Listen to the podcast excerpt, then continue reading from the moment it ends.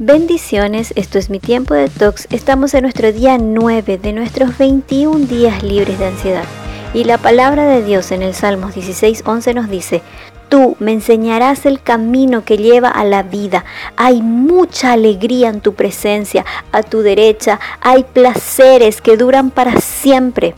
En la presencia del Señor hay mucha alegría, hay plenitud de gozo. El gozo viene de una relación profunda con el Padre, de una conexión firme con Jesús.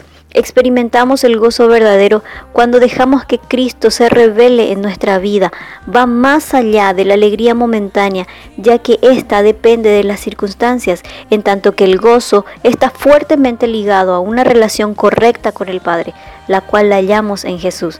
En Juan 17:13 Jesús ora, pero voy a ti y hablo de esto en el mundo para que mi gozo se cumpla en ellos. El gozo viene cuando nos enfocamos en el amor y la fidelidad de Dios. Él estará con nosotros, pase lo que pase.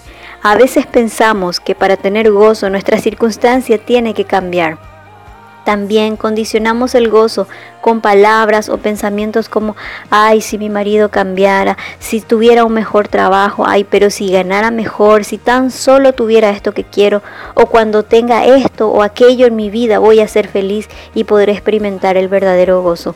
Pero en realidad todo esto es falso porque si no somos felices con lo que tenemos, tampoco lo seremos en otras circunstancias, porque dejamos que la ansiedad y las preocupaciones de la vida nos consuman y nos roben el gozo, retenemos el pasado y nos afanamos por el futuro, entonces nos perdemos el gozo del presente.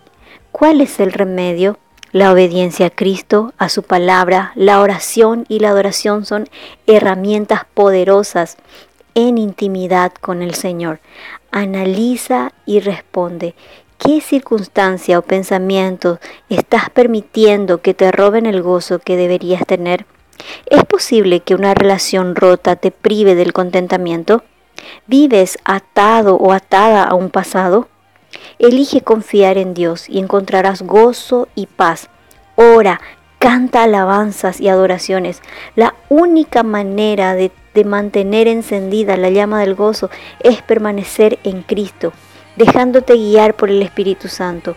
Gozo es saber que Dios te ama incondicionalmente. Y recuerda la palabra de Dios en el Salmos 37.4. El Señor te da gozo, disfrútalo y Él te dará lo que más deseas.